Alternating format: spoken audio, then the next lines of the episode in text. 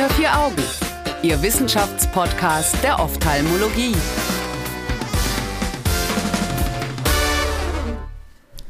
Hallo und herzlich willkommen zu einer neuen Ausgabe und einem neuen Themenmonat von Unter vier Augen, dem Ophthalmo-Podcast. Mein Name ist Annika Licht, ich bin Assistenzärztin in der Ophthalmologie und freue mich, mich heute wieder einmal mit Herrn Professor Ali Reza Mirschai zu unterhalten. Schönen guten Tag. Hallo, Frau Licht. In diesem Themenmonat geht es um Netzhautchirurgie und da steigen wir in dieser Folge ein mit einer Studie von Beaumont und Kollegen, die 2022 erschienen ist, auch im Dezember. Und ähm, wir beschäftigen uns mit der Foveoschisis bei der Myopie. Allerdings, bevor wir so in die Studie reingehen, wäre es vielleicht gar nicht so schlecht, wenn wir nochmal den Begriff Foveoschisis erklären oder überhaupt Retinoschisis. Ja, äh, Retinoschisis äh, beziehungsweise Foveoschisis, im Prinzip ist es eine Aufspaltung, eine Spaltung der Netzhaut. Und man muss unterscheiden, mhm. es gibt noch diese senile Retinoschisis, die eher degenerative Natur ist und peripher auftritt, sozusagen so eine bullöse Spaltung der Netzhaut, wo sich in der Netzhaut etwas dickflüssige ähm, Flüssigkeit ähm, ansammelt. Und diese okay. periphere degenerative Retinoschisis muss man unterscheiden von zwei anderen Retinoschisis-Formen, nämlich einmal die X-chromosomale Retinoschisis, die, wie der Name sagt, jetzt hereditär ist. Und davon noch äh, zu unterscheiden ist die zentrale myope äh, Foveoschisis, äh, die letztendlich ganz neu ist und eben, wie der Name es sagt, hochkurzsichtige Augen betrifft. Inwiefern ganz neu? Weil Kurzsichtigkeit so zugenommen hat, oder? Nein, die Kurzsichtigkeit gab es schon immer, zwar nicht so häufig wie ähm, heute, aber die, der Begriff ähm, Myope Foveoschisis ist sehr neu, seit 1999 erstmalig beschrieben. Und jetzt fragt man sich, warum hat man diese Krankheit so spät ähm, identifiziert, beziehungsweise warum hat ja. man so spät diese Krankheit einen Namen gegeben? Weil man sie wirklich nur durch OCT erst visualisieren konnte. Also früher hat man schon gesehen, das sind Hochmyope und die haben halt schlecht gesehen und mhm. äh, man hat ein bisschen Pigmentveränderungen gesehen und sagt, na ja, gut, das ist halt in der Myope Makulopathie im weitesten Sinne, aber man hat eben nicht sehen können, dass die Netzhaut zentral ähm, gespalten ist. Und das kann man sehen, seitdem, seitdem wir hochauflösende OCT-Geräte haben und dann hat man auch diese Krankheit einen Namen gegeben. Und letztendlich kommt sie zustande, weil einfach der Bulbus zu lang ist. Das ist im Prinzip das ja. Hauptproblem, aber es gibt auch andere ähm, Hypothesen, warum sich die Netzhaut zentral aufspaltet. Also warum man äh, diese Ausspaltung hat, ist nicht ganz klar, aber vielleicht können wir noch mal in dieses Bild reingehen. Ähm, ich kann wirklich allen ZuhörerInnen nur empfehlen, sich diese Studie einmal anzuschauen, weil da ganz viele Bilder drin sind und die Bilder sind, glaube ich, sehr wichtig, um das zu verstehen. Das sieht so aus, als ob sich da wirklich sowas aufgefranselt hätte. Das sieht so ein bisschen gardinenmäßig aus. ja, so kann man das auch beschreiben. Also man kann natürlich sich die Bilder der Studie anschauen, die sind äh, hochspannend. Man kann auch einfach in Google äh, äh, das stimmt, das geht ja auch. Den Begriff Myope Ovioschisis eingeben und dann sieht man letztendlich ähm, das Bild. Und da muss man auch nochmal unterscheiden zwischen einer inneren Retinoschisis und einer äußeren Retinoschisis. Und Aha. ja, das kann man durchaus äh, mittels OCT heutzutage unterscheiden. Und da muss ich nochmal gerade selbst nachschauen, wo die Grenze ist. Also von einer äußeren Retinoschisis spricht man, wenn diese Ausspaltung ähm, außerhalb der äußeren plexiformen Schicht ist. Und von einer inneren Retinoschisis spricht man, wenn das sozusagen innerhalb, also zum Bulbus inneren Gewand von der inneren plexiformen Schicht ausgeht. Jetzt hört sich das alles sehr theoretisch an, wenn man das einmal gesehen ja. hat auf OCT, die äußere und die innere Retinoschisis, das ist super leicht. Es ist, man muss okay. gar nicht ein ganz großer Retinologe sein, um dies voneinander zu unterscheiden. Aber beide Formen können eben myopiebedingt auftreten. Also der Hauptübeltäter ist mal wieder die Kurzsichtigkeit. Und jetzt wissen wir auch, warum wir Kurzsichtigkeit ähm, verhindern sollten, weil eben auch solche Veränderungen damit einhergehen, wobei man sagen muss, die hohe Kurzsichtigkeit, also ab, ähm, ab 26,5 äh, Millimeter Achsenlänge beziehungsweise auf ab 6 minus, ab, beziehungsweise ab minus 6 Dioptrien, so muss man sagen. Okay, gut, dann ähm, merken wir uns nochmal, dass die Themenmonate zur äh, Myopie auch wirklich Relevanz haben und äh, gehen nochmal auf die Studie ein. Jetzt haben wir so diesen Begriff hoffentlich ein bisschen geklärt. Ist sie denn gefährlich und mit was für Symptomen kommen denn die Patienten zu uns? Ja, ähm, die Patienten kommen mit allgemeiner Visusminderung zu uns. Das sind hochkurzsichtige mhm. Augen, die kommen mit äh, Metamorphopsien, aber hauptsächlich mit Visusminderung. Wobei ich auch schon viele Fälle gesehen habe, bei dem das OCT-Bild sehr beeindruckend war, aber der Visus maximal um ein, zwei Zeilen reduziert war, also auf 0,8 oder 0,6. Also das gibt es auch. Der morphologische Befund ist nicht unbedingt einhergehend mit der Schwere äh, des, der Visusminderung. Es gibt viele andere Faktoren, die eine Rolle spielen, ob jetzt eine mhm. epiretinale Membran vorliegt oder ob äh, die äußeren Netzhautschichten im retinalen Pigmentepithel oder ähnliches defekt sind.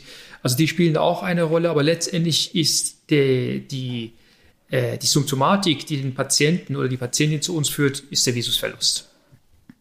Okay, also dann, und das sind wirklich sehr beeindruckende Befunde, also sehr hohe Empfehlung, sich diese Bilder mal anzuschauen.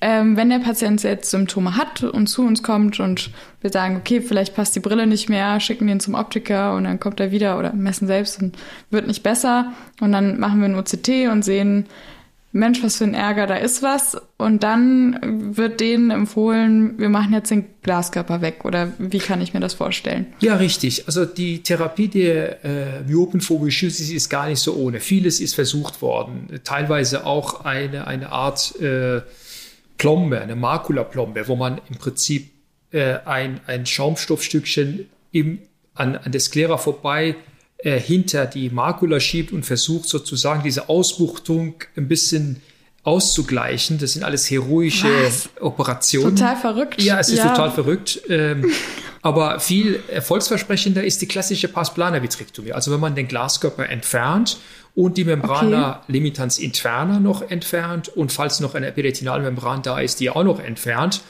Und dann ähm, ja, möglicherweise Gas, das Auge mit Gas füllt, wobei das kein Muss ist. Ähm, die Vorstellung dahinter ist, dass diese Spaltung der Netzhaut dadurch zustande kommt, dass einmal eine anteroposteriore Traktion da ist, möglicherweise durch den mhm. Glaskörper.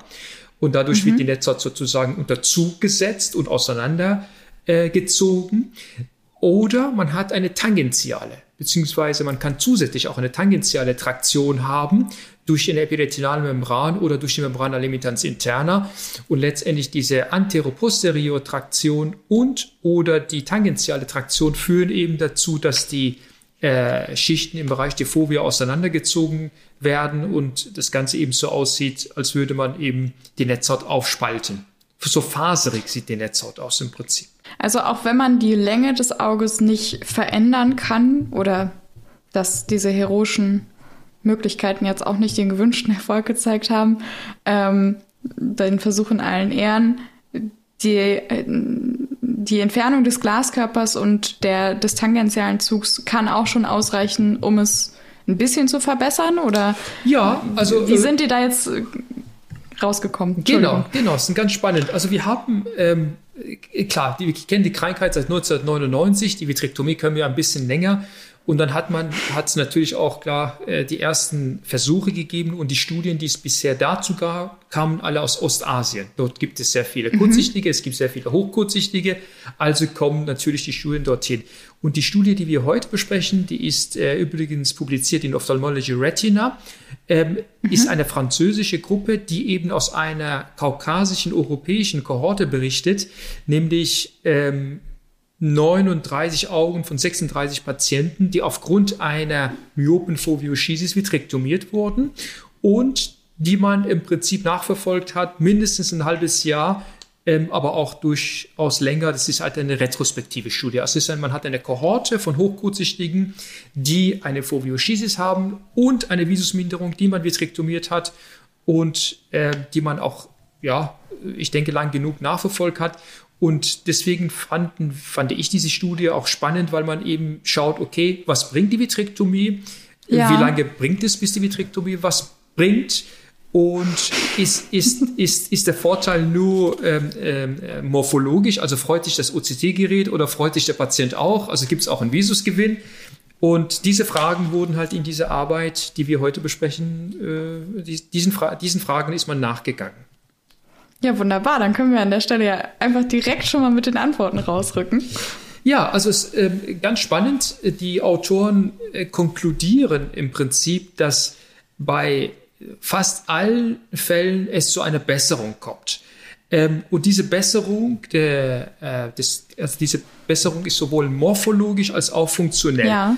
Der Visus ist angestiegen von Logma 08 auf 05, also 03 Logma. Das ist eine Menge. Äh, wenn man das umrechnet, ist es, ist es ein erheblicher Visusgewinn über mehrere Zeilen. Und auch morphologisch wurde der Befund besser. Also sowohl die innere als auch die äußere Retinoschisis haben, hat sich gebessert. Darüber hinaus gab es Fälle, wo sich die Fovea komplett von retinalen Pigmentepithel abgelöst hat, eine foveale Abhebung. Auch die ist zurückgegangen. Und mhm. ähm, die Reihenfolge war ganz spannend. Also wenn man das im Verlaufe der Zeit äh, sich angeschaut hat, als erstes wurde die innere Retinoschisis besser. Also die hat sich als erstes gebessert. Als ja. ähm, in Konsekutiv kam es zu einer Besserung der äußeren Retinoschisis im Bereich der Fovea ähm, und in der Folge zu einer, äh, zu einer Wiederanlage der Fovea. Also wenn die Fovea abgehoben war, hat sie sich wieder eingelegt. Und ganz zum Schluss, nach langer Wartezeit von zwölf Monaten und länger, hat sich auch die äußere Retinoschisis, die extrafoveal war, also peripher gelegen hat, nicht foveal war, auch gebessert. Also in der Zusammenfassung kommt es zu einer morphologischen und zu einer funktionellen Besserung. Die braucht Zeit. Ähm, die ja, viel Zeit. Viel Zeit. Ja, genau. Wenn man Netzhaut-Chirurg äh, ist und wenn man Netzhaut-Patient ist, muss man, äh, beide, beide Gruppen müssen Geduld mitbringen.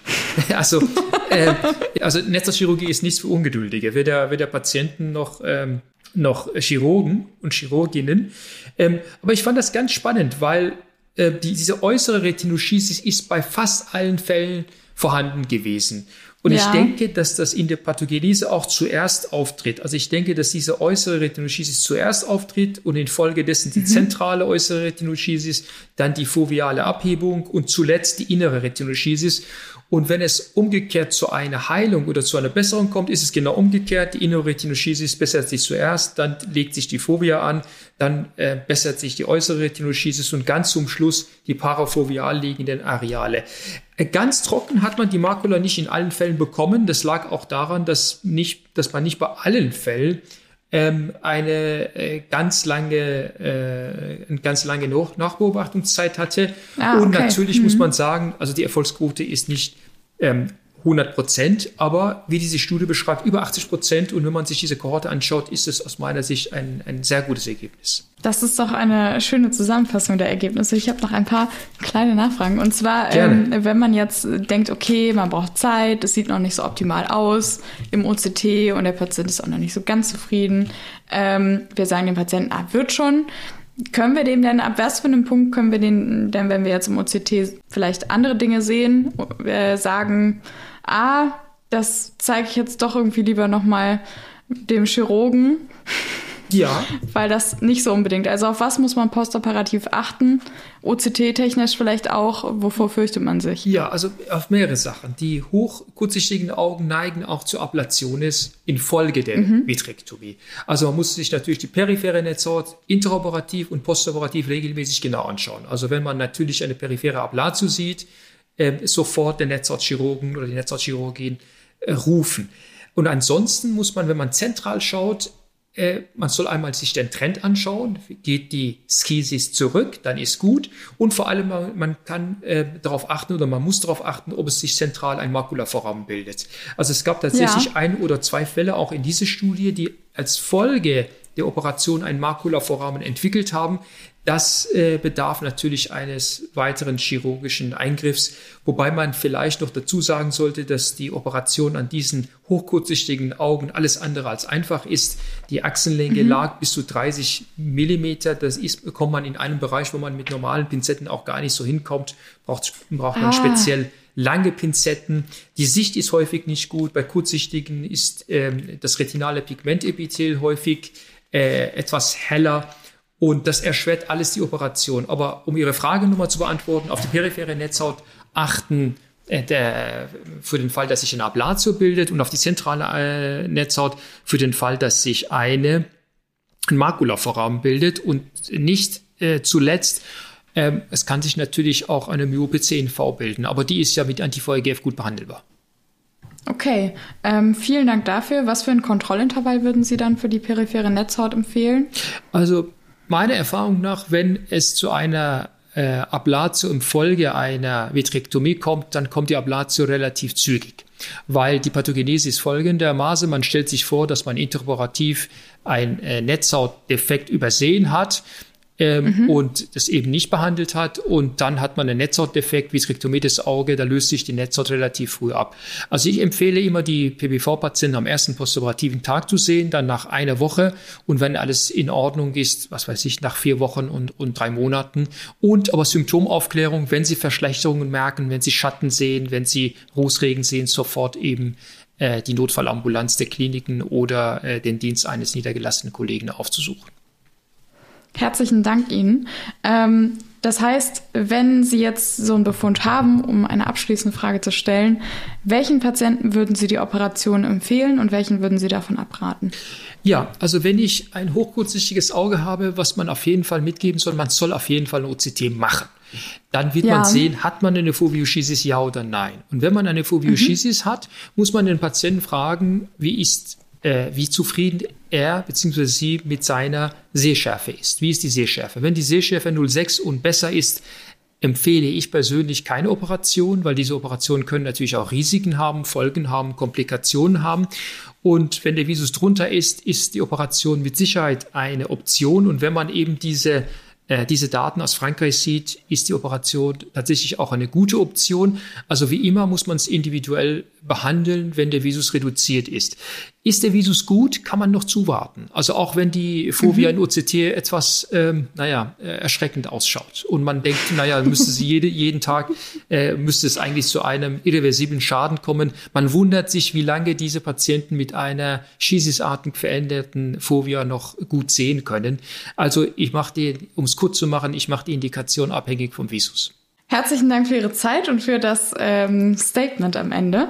Dann ähm, freue ich mich auf das nächste Gespräch. Da gehen wir auch nochmal ins Thema Netzhautablösung rein und fragen uns PPV, Plombe, Zerklage oder alles zusammen und betrachten eine Studie von Bonner und Kollegen. Bis dahin wünsche ich Ihnen, liebe ZuhörerInnen, einen wunderschönen Tag und eine gute Zeit. Tschüss.